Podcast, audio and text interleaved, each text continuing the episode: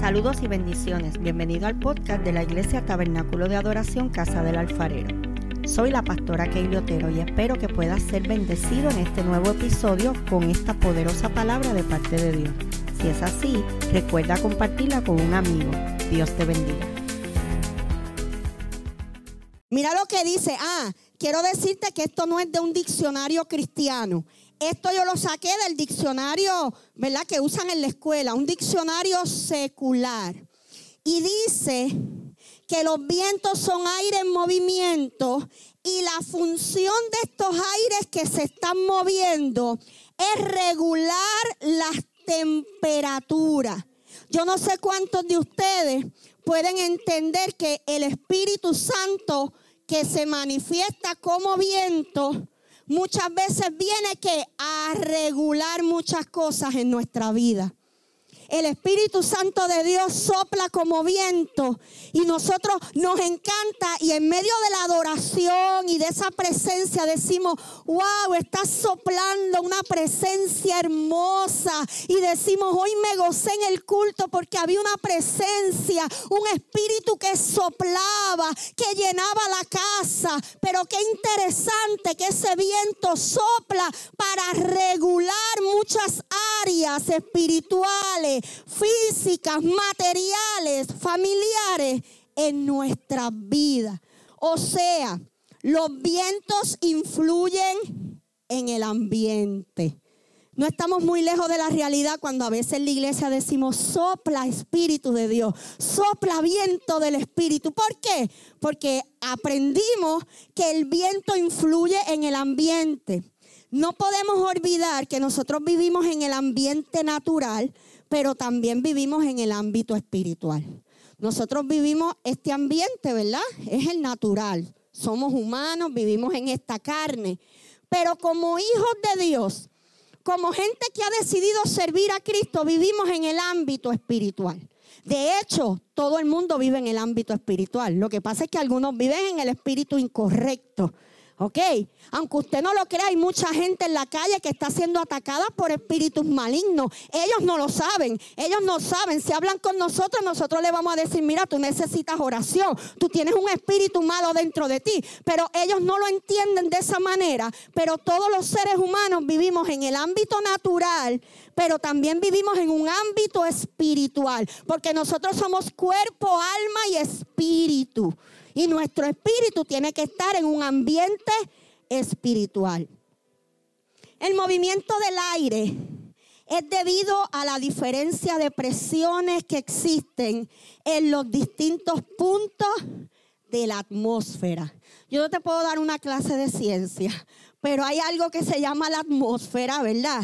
Y dice que este movimiento se da muchas veces debido a la diferencia que hay entre las atmósferas. Yo no sé cuántos de ustedes como yo, yo me he sorprendido en este tiempo porque los que dan el clima, ahora hay una muchacha nueva, ella es bien jovencita y ella habla del tiempo de una forma tan diferente a como hacía tantos tiempos se hablaba.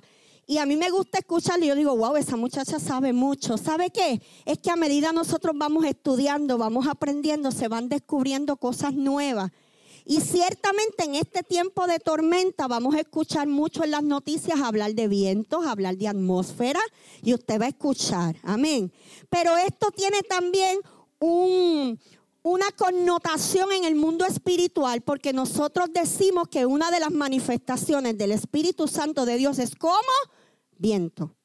El aire en movimiento es debido a la diferencia de presión que existe en los diferentes puntos de la atmósfera. Este viento se desplaza desde las zonas de alta presión a las zonas de baja presión para contrarrestar la diferencia que hay entre ellas. Esto cuando yo lo leí, y quiero decirte que esto yo lo saqué de un diccionario secular, no un diccionario bíblico. Y esto me llamó la atención porque yo digo, wow, dice que de, de las zonas altas baja un aire para poder nivelar la presión, para poder contrarrestar la diferencia que hay entre las zonas altas y las zonas bajas. Si nosotros nos vamos a lo espiritual, ¿dónde estamos nosotros? En la zona baja. Porque nosotros somos humanos, vivimos en la zona baja. Pero ¿dónde se manifiesta el Espíritu de Dios? ¿Dónde está Dios? En las zonas altas. Así que en el ámbito espiritual, ocurre algo, siempre está ocurriendo. Ocurrió esta mañana aquí, ocurrirá hoy a las 3 de la tarde, ocurrió ayer, ocurrió el mes pasado. Todos los días de tu vida y de mi vida va a haber una, va, va a estar esa presión alta del espíritu bajas que me llegan a mí, a ti como humanos. ¿Cuántos hemos estado en las zonas bajas? Pero qué bueno que siempre hay un espíritu que está en las zonas altas y está para contrarrestar y ayudarnos. Mira, hermano, así es el ámbito espiritual, gloria a Dios. Pero los vientos que se desplazan en el ámbito espiritual desde las zonas altas hacia las zonas bajas son vientos de gloria, son vientos de liberación, son vientos de sanidad son vientos de vida. Mira, hermano, no estamos incorrectos cuando oramos y decimos, Señor, hoy yo hablo vientos de sanidad. Hoy yo hablo vientos de liberación. De este aire en movimiento. Porque si algo tiene el aire es que siempre está en movimiento. Usted nunca va a ver un aire parado. El aire de nunca va a haber un aire detenido. Es más, hay, hay un evento en que el aire se detiene. Le llaman remolino. Se detiene en un área, pero está dando vuelta. O sea, no está detenido. Está dando vuelta en el mismo lugar. Nunca vamos a ver aire detenido. El aire siempre está en movimiento. Pero lo que nos interesa de esto es su velocidad. Oiga esto. La velocidad del aire será mayor cuanto mayor sea la diferencia de presión atmosférica entre los dos puntos que te mencioné ahorita, la zona alta y la zona baja. Iglesia, aquí hay un gran secreto para nosotros. Cuando nosotros estamos en nuestras zonas bajas, ¿cuántos han estado ahí? en nuestras zonas bajas, siempre va a haber movimiento desde las zonas altas hasta las bajas. Y usted dice, ay pastora, pero es que esto no cambia. Es que cada vez es más y más duro. Es que cada vez es más y más fuerte la presión. Pues ¿sabe qué? Dice aquí, y esto no es bíblico, esto es diccionario secular. Dice que mientras más fuerte, mientras mayor sea la diferencia entre esos dos puntos, mayor velocidad, mayor movimiento habrá de los vientos. O sea, que en nuestra lucha, en nuestra prueba, en nuestra dificultad, en la enfermedad, no tema porque hay vientos que se están moviendo, hay vientos que fluyen, que fluyen de las zonas altas a las zonas bajas. Mira hermano, yo lo digo porque pues siempre esa es mi experiencia. Vuelvo y digo, yo vengo de la vieja escuela donde nos enseñaban, Alexis, que un cristiano no podía estar. Un cristiano no podía estar amapuchado. Un cristiano no podía estar triste. Un cristiano no podía estar en prueba. Ah, eso es el diablo. Mira, hermano, si yo le sirvo a Dios, oiga esto, para aquellos que les gusta estarle echando todo al diablo, si usted le sirve a Dios, el diablo no tiene parte ni suerte con usted. Todo lo que a usted le ocurre es porque Dios lo permite. Mire Job. Dice que Job era un hombre íntegro, un hombre bueno. Pero ¿qué hizo Satanás? Tuvo que ir donde Dios a pedir permiso. Esto no es, vamos a sacarnos eso de la boca. De que el diablo me tiene pisado. El diablo no me quita el guante de encima. No, no, no, no, no. Es que la vida. ¿Cuántos están vivos? Parte de la vida son las situaciones, las circunstancias, las enfermedades. Pero en medio de todos esos procesos, Dios promete estar. Dios está. La pastora puede estar ausente en el proceso. El familiar puede estar ausente. El esposo puede estar ausente. El hermano me puede dejar solo. Pero Dios siempre va a estar. Gloria a Dios. Ahora, ¿qué significado tiene el viento en lo espiritual? Todo lo que te dije ahora era secular, aunque parecía espiritual.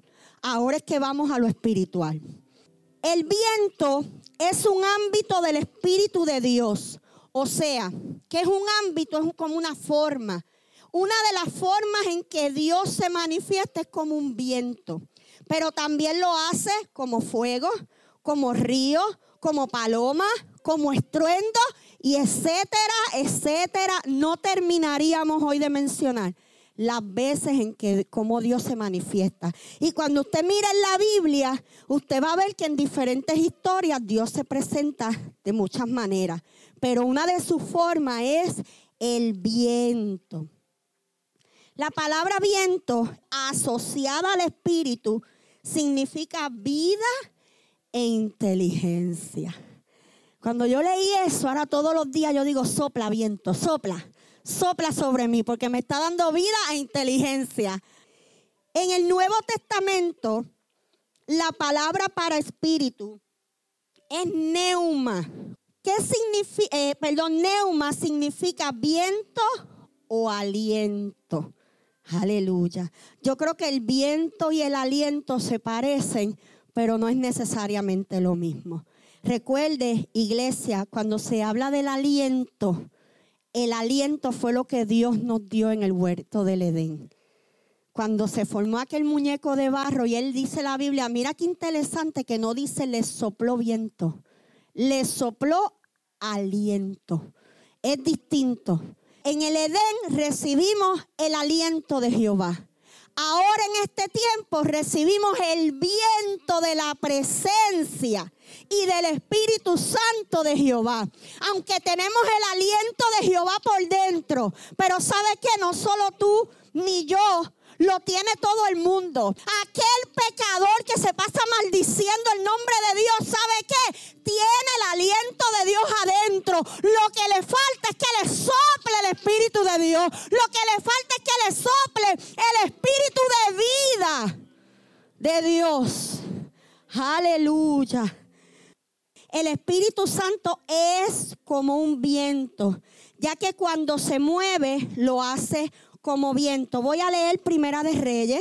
Si quieren ir a la Biblia lo, o lo escriben para que luego lo busquen. Primera de Reyes 19, 12. Mira lo que dice. Y tras el terremoto un fuego, pero Jehová no estaba en el fuego. Y tras el fuego un silbo apacible y delicado. Esa es la historia de Elías cuando estaba en la cueva huyendo de la persecución de Jezabel, ¿verdad? y Elías está metido en la cueva, el gran profeta, el gran profeta que había matado un montón de profetas de Baal, hoy estaba metido en una cueva. ¿Sabe qué? Porque nosotros vamos a tener momentos de gloria donde vamos a poder derrotar al hombre grande. Vamos a poder hacerle frente a Satanás y lo vamos a pisar. Mire, le vamos a pisar la cola, la cabeza, las orejas, la nariz, lo vamos a embaratar. Pero hay días en que nos vamos a meter en la cueva y en la cueva Dios nos va a ir a buscar.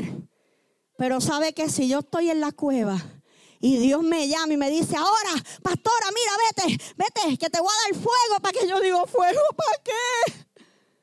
Me va a llamar con el silbo apacible y delicado. Daniel 7:2. Y Daniel dijo, miraba yo en mi visión de noche, y he aquí que los cuatro vientos del cielo combatían en el mar. Los cuatro vientos combatían en el mar. Ya mismo yo le voy a, definir los vientos. También Dios usa el viento para castigo y destrucción. Vamos a repasar. El Espíritu Santo se manifiesta como viento. Dios usa el viento para castigo y destrucción. Nosotros no vamos a andar por ahí orando, Señor, destruyelo, consúmelo. Pero ciertamente es una de las manifestaciones y lo vemos en la Biblia mucho, mucho cuando Dios destruía a través del, viento. Vaya conmigo a Primera de Reyes 19, estamos en el mismo verso, 19, 12 perdón, 19:11. el primero. Y le dijo, sal fuera y ponte en el monte delante de Jehová. Y he aquí Jehová que pasaba y un grande y poderoso viento que rompía los montes. Pero y quebraba las peñas delante de Jehová, pero Jehová no estaba en el viento. Nosotros muchas veces, ¿verdad? Y los que somos de la vieja escuela y venimos de, de, lo que es el pentecostalismo, cuando en el, en el culto no había lengua, cuando no salíamos con los bucles bajados, los bucles era, ¿verdad? Nosotras en aquella época nos hacíamos unos, unos bucles así, mire, cogíamos el pelo, le hacíamos teasing y nos los poníamos así y salíamos todas espeluzadas del culto. ¿Sabe qué? Muchacha que no salía espeluzada del culto no había recibido nada. Hoy en día, eso es rico, eso es bueno. El que no lo ha recibido, búsquelo, pídalo, góceselo. Pero eso no es todo. Tenemos que aprender que también Dios se manifiesta en el silbo apacible.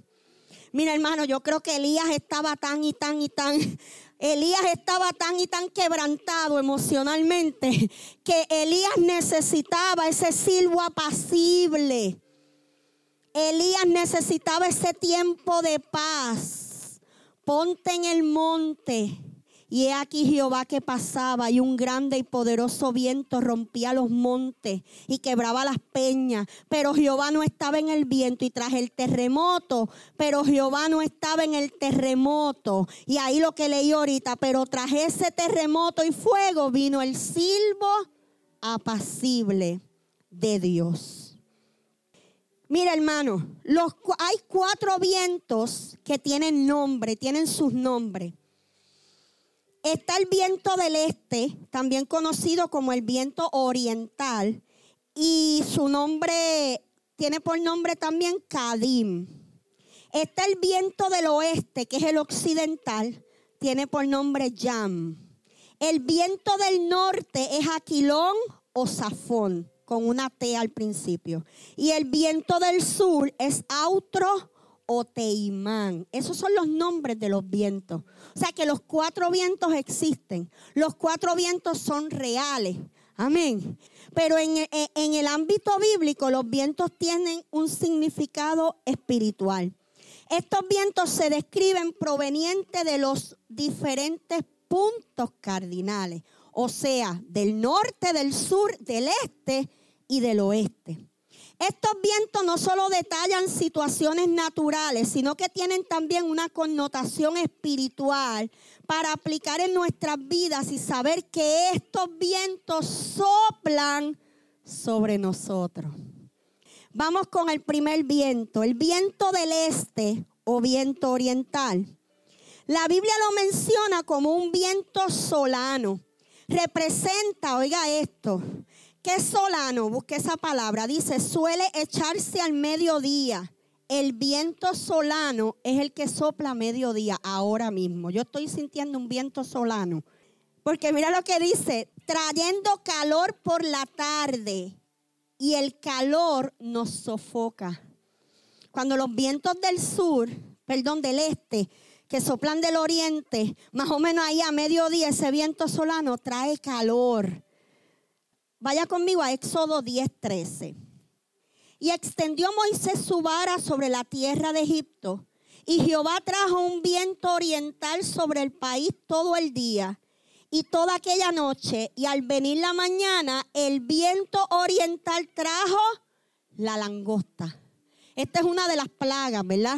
Que dice la Biblia que Moisés oraba, ¿verdad? Oró y Dios comenzó a mandar unas plagas. Pues una de las plagas que Dios mandó fue la plaga de las langostas. Dice que vino un viento oriental, un, calor, y luego llegaron las langostas. En Ezequiel 19:12, vaya conmigo si no lo apunta, dice, pero fue arrancada con ira, derribada en tierra, y el viento solano secó su fruto sus ramas fuertes fueron quebradas y se secaron, las consumió el fuego.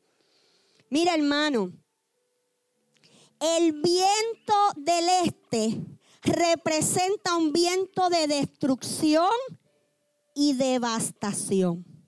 Por eso para mí como pastor era importante entender lo que estábamos orando. Imagínese usted en la iglesia, ahora sopla viento del este.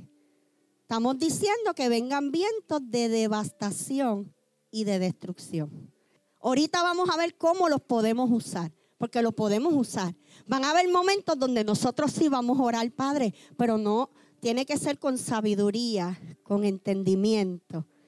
Otro viento es el viento del oeste o viento occidental. Éxodo 10, 17 al 19. Mira lo que dice, mas os ruego ahora que perdonéis mi pecado, solamente esta vez y que oréis a Jehová vuestro Dios que quite de mí al menos esta plaga mortal. Y salió Moisés de delante de Faraón y oró a Jehová.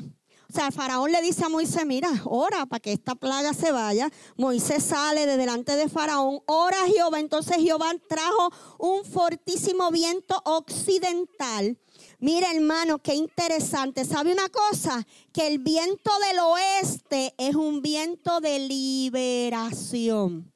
Para los que están tomando nota, para los que quieren poner esto en práctica.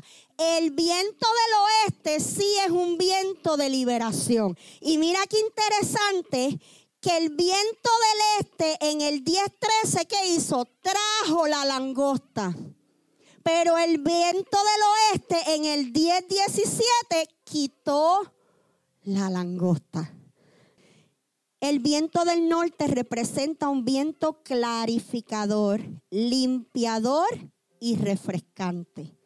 Gloria a Dios. Vaya conmigo al libro de Job 37, 21 y 22.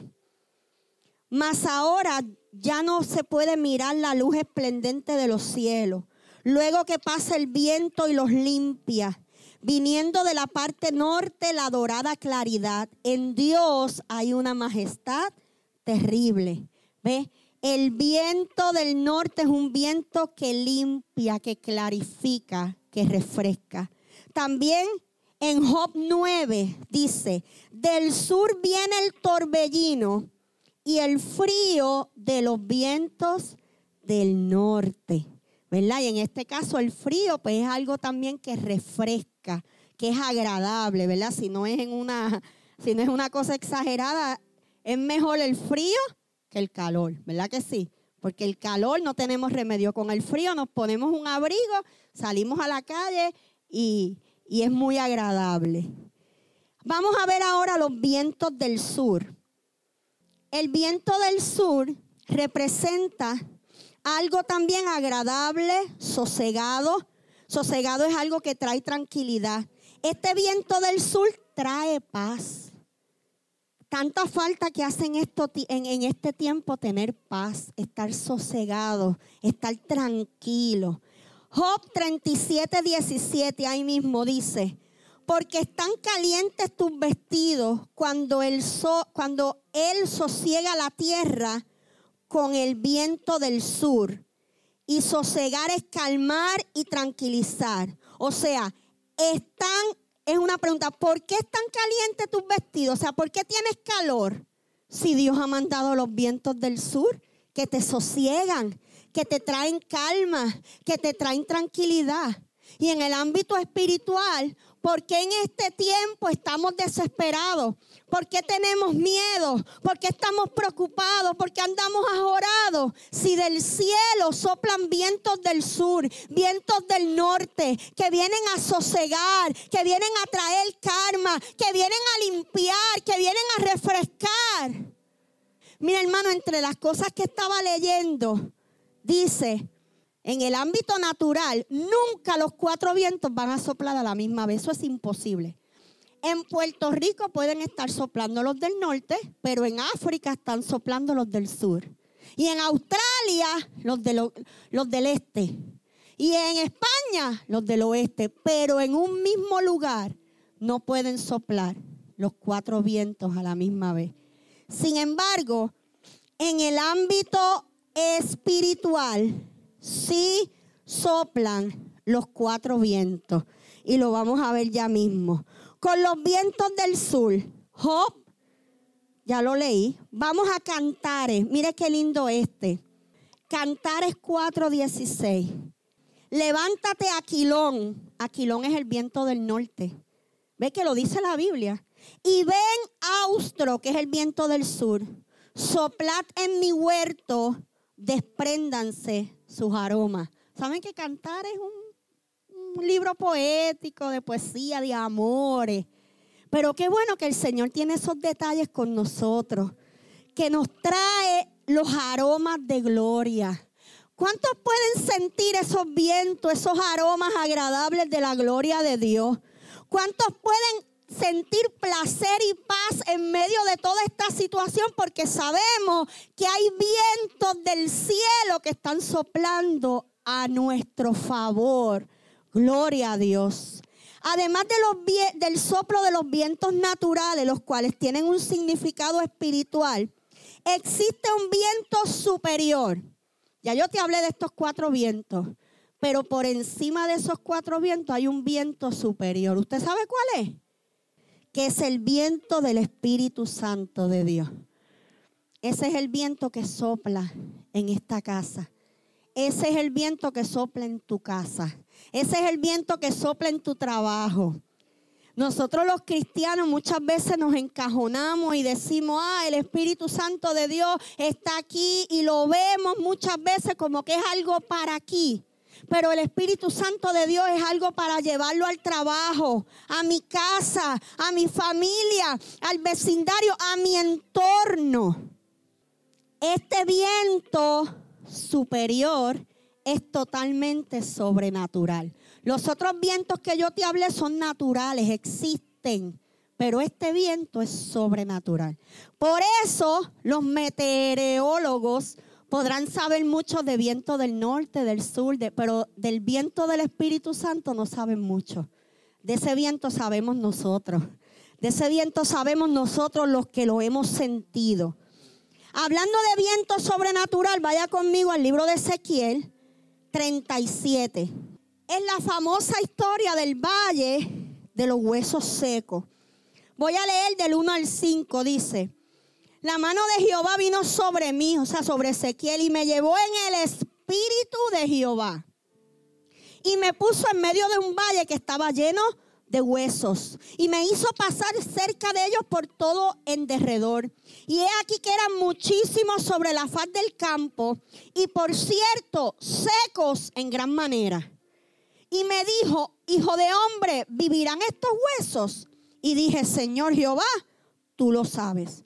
Me dijo entonces, profetiza sobre estos huesos y diles, huesos secos, oíd palabra de Jehová.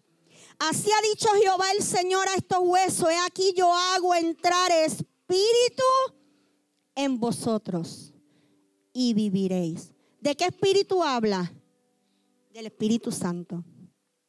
Yo no sé cuántos de ustedes están en un escenario ahora mismo de huesos secos. En su trabajo, en su casa, en el vecindario. Yo no sé cuántos están rodeados miran a su alrededor y lo que ven es un escenario de huesos secos. Pero ¿sabe qué? Dios te puso ahí a ti, ahí, a ti. Como puso Ezequiel en este tiempo. Y el Espíritu Santo te está diciendo hace rato, profetiza. Profetiza sobre tus hijos. Profetiza sobre tu matrimonio. Profetiza sobre tus finanzas. Profetiza sobre tu casa. Profetiza en tu vecindario. Profetiza en tu barrio, en tu ciudad. Profetiza en la iglesia. Profetiza en el ministerio que he puesto en tus manos. Del verso 7 en adelante. ¿Qué hizo el profeta Ezequiel? Profetice, dice el profeta. Yo profeticé pues como me fue mandado. ¿A cuántos Dios en este tiempo los ha mandado a profetizar? Yo le voy a decir una cosa. Cuando empezó esta pandemia, la hermana Judy me llamó y me dice, pastora, gracias, porque hace un tiempo atrás, después del terremoto, que nosotros no estábamos aquí en Puerto Rico, pero cuando llegamos, nosotros tuvimos un tiempo de oración aquí un día. Y un domingo yo les repartí a la iglesia unos tubitos con aceite. ¿Cuántos recibieron ese aceite? ¿Y cuáles eran las instrucciones? Que usted ungiera su casa. Entonces Judy me llama y me dice, pastora, ya el Espíritu nos estaba preparando. ¿A cuántos el COVID ha entrado a su casa? No levante la mano porque eso es confidencial. Pero a la mía no ha entrado. Digo, si usted quiere testificar, levante la mano. No ha entrado el COVID a nuestra casa. porque, dele el aplauso al Señor, claro que sí. Porque esas cosas no son changuerías, esas cosas no son ideas de la pastora, eso no es un amuleto, no hermano, es que el Espíritu Santo de Dios que todo lo conoce, el Dios que conoce hasta cuántos pelos hay en mi cabeza, no iba a saber que venía un COVID, claro que lo sabía. Yo no lo sabía, usted no lo sabía, Wanda Vázquez no lo sabía, Donald Trump no lo sabía, pero Jesucristo, el Dios del cielo, lo sabía. Y de antemano le entregó por lo menos al tabernáculo de adoración, casa del alfarero, una botellita de aceite a cada uno y le dijo, unge, unge, unge el dintel de la puerta de tu casa para que el ángel de la muerte no entre. Gloria a Dios. Ese es el Dios al que nosotros le servimos. Ese Dios es como Panasonic anticipando el futuro. Él anticipó que venía una plaga y de antemano nos dio el aceite, hermano, no hace, eso es un simbolismo. Significa que la presencia de Dios está en nuestra casa y que ninguna plaga tocará nuestra morada. Y yo no sé si es que la gente oculta información, pero yo les, soy honesta, nadie de esta iglesia, nadie hasta ahora me ha llamado a mí para decirme, pastora, ay, estoy enferma, estoy positivo. Nadie, nadie. En todo este tiempo creo que dos personas nada más me han dicho, pastora, un familiar lejano salió, me voy a mantener en mi casa, ya me hice las pruebas, voy a estar los... Y después me llaman, pastora, salí negativo pero han sido como dos en todo este tiempo. O sea, Dios nos ha cuidado o no nos ha cuidado. Y nos seguirá cuidando. Seguimos aquí. Dice, profeticé pues como me fue mandado. Y hubo un ruido mientras yo profetizaba. Y he aquí un temblor. ¿Sabe qué iglesia? Nosotros como cristianos hay cinco ministerios, el evangelista, el profeta, el maestro, el pastor, el apóstol. ¿Sabe qué? Nosotros como cristianos tenemos que vivir los cinco ministerios. Usted tiene que ser pastor en su casa. Usted tiene que ser profeta en su casa. Usted tiene que ser evangelista en su casa y donde vive en el trabajo. Nosotros tenemos los cinco ministerios.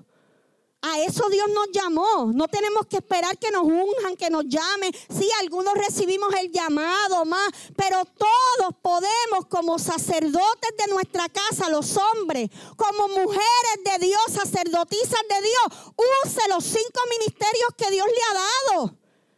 A eso es que hemos sido llamados.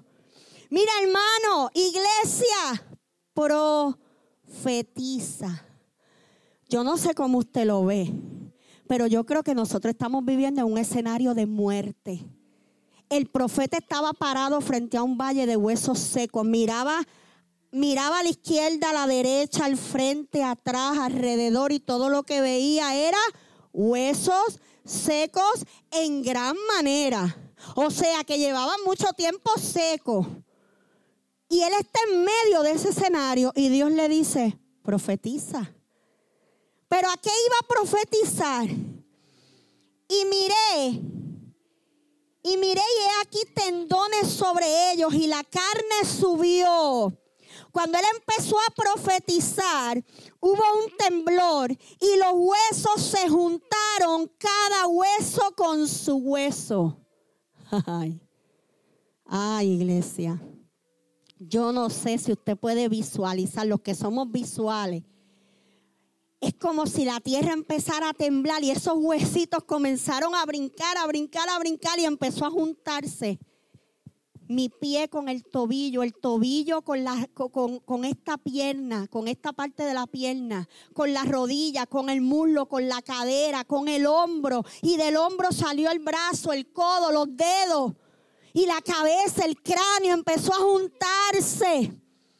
Ese es el poder que tiene el profetizar, iglesia. No tomemos esto como algo liviano. No tomemos esto como algo de moda. Sí, ahora están de moda los profetas, pero eso no, los profetas son bíblicos y es uno de los ministerios que Dios le dio a la iglesia y usted tiene que ejercer eh, ese ministerio profético en su casa. Profeticé como me fue mandado y hubo huesos, eh, perdón, movimiento, los huesos empezaron a juntarse. Y miré, ay Dios mío, y he aquí tendones sobre ellos. ¿Qué es lo que une los huesos? Los tendones. Tendones sobre ellos. Y la carne empezó a cubrir. y la piel y la piel cubrió por encima de ellos. Ya estaban de pie, Oscar. Hueso todos ahí. Ya tenían piel, tenían tendones. Me imagino que tenían las venas, todo lo que hay por dentro. Pero no había espíritu en ellos. Entonces me dijo, profetiza al espíritu Profetiza, hijo de hombre, y di al Espíritu, así ha dicho Jehová el Señor. Espíritu, mira eso iglesia, Espíritu, ven de los cuatro vientos, Espíritu, ven del norte, ven del sur, ven del este, ven del oeste y sopla, sopla, sopla en estos muertos y vivirán. Hace falta esposos y esposas que se paren y digan ahora, cuatro vientos soplen sobre mi matrimonio. Hacen falta papás y mamás que se paren y digan ahora, los cuatro vientos soplen sobre mis hijos. Hace falta empleados que se paren y digan ahora, sopla de los cuatro vientos en este lugar. Yo sé que muchas veces los que trabajan le toca trabajar en lugares hostiles. ¿Y cuántos han querido salir cogiendo? Pero ¿sabe qué? No podemos correr. Porque ese es el ambiente donde Dios nos manda a pararnos y a profetizar. ¿Sabe por qué? Porque si no hay quien hable vida en ese lugar, seguirán estando muertos. Si no hay quien sople vida en ese lugar, seguirán estando muertos. Y hace falta gente que profetice que sople los vientos, vientos de libertad, vientos de sanidad, vientos de vida. Este hombre profetizó. Y vaya conmigo al 10 y profeticé como me había mandado. Y entró espíritus en ellos y vivieron. Y estuvieron sobre sus pies un ejército grande en extremo. Mira hermano, yo creo que en este tiempo nosotros tenemos que orar para que la iglesia de Cristo se levante. Si algo ha causado esta pandemia es que muchos cristianos están, muchas iglesias han quedado devastadas, muchos líderes. Yo sé que, mira hermano, y de eso el Espíritu no se equivoca, de eso se ha estado hablando estos últimos días en la iglesia, las últimas semanas. Es cierto, esta situación ha hecho que se abran puertas que habíamos cerrado. Aquel miedo que entregamos en giro volvió. Aquella falta de perdón que entregamos volvió. Aquella murmuración que habíamos dejado volvió. Aquellas ataduras sexuales que habíamos dejado a un lado volvió. Ha sido un tiempo difícil. Nadie te está juzgando. No estamos señalando con el dedo. Estamos diciendo una realidad que hemos vivido todos en este tiempo. Todos en este tiempo. Desde la cabeza de las iglesias hasta el cuerpo por ahí para abajo. Usted sabe el montón de pastores. En estos días escuchaba yo un programa que estaban hablando de eso. Gente que trabaja en consejería y decir, usted sabe la cantidad de pastores que nos llaman a diario, a diario pidiendo ayuda, pastores que emocionalmente no están bien, pastores que están decaídos, pastores que no encuentran ya qué hacer, que necesitan nuevas fuerzas, sí, porque esto vino a movernos el piso a todos, pero hoy el Espíritu Santo de Dios nos recuerda, iglesia, y dice, es hora de pararse, es hora de pararse en medio de ese valle de huesos secos y declarar la palabra viva de Jehová y declarar vida sobre aquello que está muerto. Me dijo luego, hijo de hombre, todos estos huesos son la casa de Israel. Yo diría en este tiempo, hijo de hombre, todos estos huesos es la iglesia de hoy en día. He aquí ellos dicen, nuestros huesos se secaron. y pereció nuestra esperanza, somos del todo destruidos. Eso decía Israel. Eso dice la iglesia de hoy en día. Eso está diciendo muchos pastores, muchos líderes. Por tanto, profetiza y diles, así ha dicho Jehová el Señor, he aquí yo abro vuestro sepulcro. Wow. Hoy el Espíritu Santo de Dios abre nuestro sepulcro. Y dije nuestros, me incluyo. Pueblo mío, y os haré subir de vuestras sepulturas, y os traeré a la tierra de Israel, y sabréis que yo soy Jehová, cuando abra vuestros sepulcros y os saque de vuestras sepulturas, pueblo mío, y pondré mi espíritu en vosotros y viviréis. Iglesia, no vamos a morir, ni física ni espiritualmente. Este no es tiempo de morir, este es tiempo de vivir. Este es tiempo de vivir. Eh, eh, eh, este es tiempo de vivir. Porque hoy el Espíritu Santo de Dios abre nuestro sepulcro. Yes, qué palabra poderosa. Ese es el poder y la intensidad que tienen los vientos del Espíritu. Ahora, ¿cómo te voy a dar rapidito unas ideas? ¿Cómo podemos orar ahora? Ahora cuando oremos y cuando declaremos en la casa, en medio de la adoración, los vientos. Mire, el del este es viento de destrucción. Pues usted puede orar para que el Espíritu Santo destruya fortalezas para que destruya los planes del infierno, no para que destruya al hermano que tiene al lado, ni al pastor, ni a aquel, no, no, no, no, no, que destruya la fortaleza, los planes del infierno, que destruya todo ataque satánico, etcétera. ¿Ok? Para los vientos del oeste, que es un viento de liberación, él usa, usted va a usar esto para ser libre, usted va a declarar libertad usted va a declarar que somos libres. Yo no sé cuántos oran y dice, Señor, ahora, hazme libre, Padre, libértame. Todos los días yo le pido al Espíritu que me liberte. Todos los días. Gloria a Dios. En el norte es un viento que limpia y purifica, refresca. Este viento se usa para llamar al Espíritu Santo de Dios, que es el que limpia, el que purifica, el que refresca. ¿Sabe que yo hago esa oración en mi casa? Señor, límpiame. Pero no la hago solo para mí, la hago para mis hijos. Señor, purifícalos. ¿Sabe que yo, una oración que yo siempre hago? Señor, santifícanos en tu verdad. Santifica a mis hijos en tu verdad. El viento del sur es un viento agradable que sosiega y trae paz. Este se usa para echar fuera el temor. ¿Cuántos de ahora en adelante van a, Sopla viento del sur, sopla viento del sur, todos los días. Porque echa fuera el temor, la culpa, el dolor, la angustia, la enfermedad, etcétera, etcétera. Bendiciones. Si este episodio ha sido de bendición para ti, compártelo para que otros puedan ser edificados. Te invito a que nos busquen en Facebook como Tabernáculo de Adoración Casa del Alfarero y te suscribas a nuestros podcasts en las diferentes plataformas.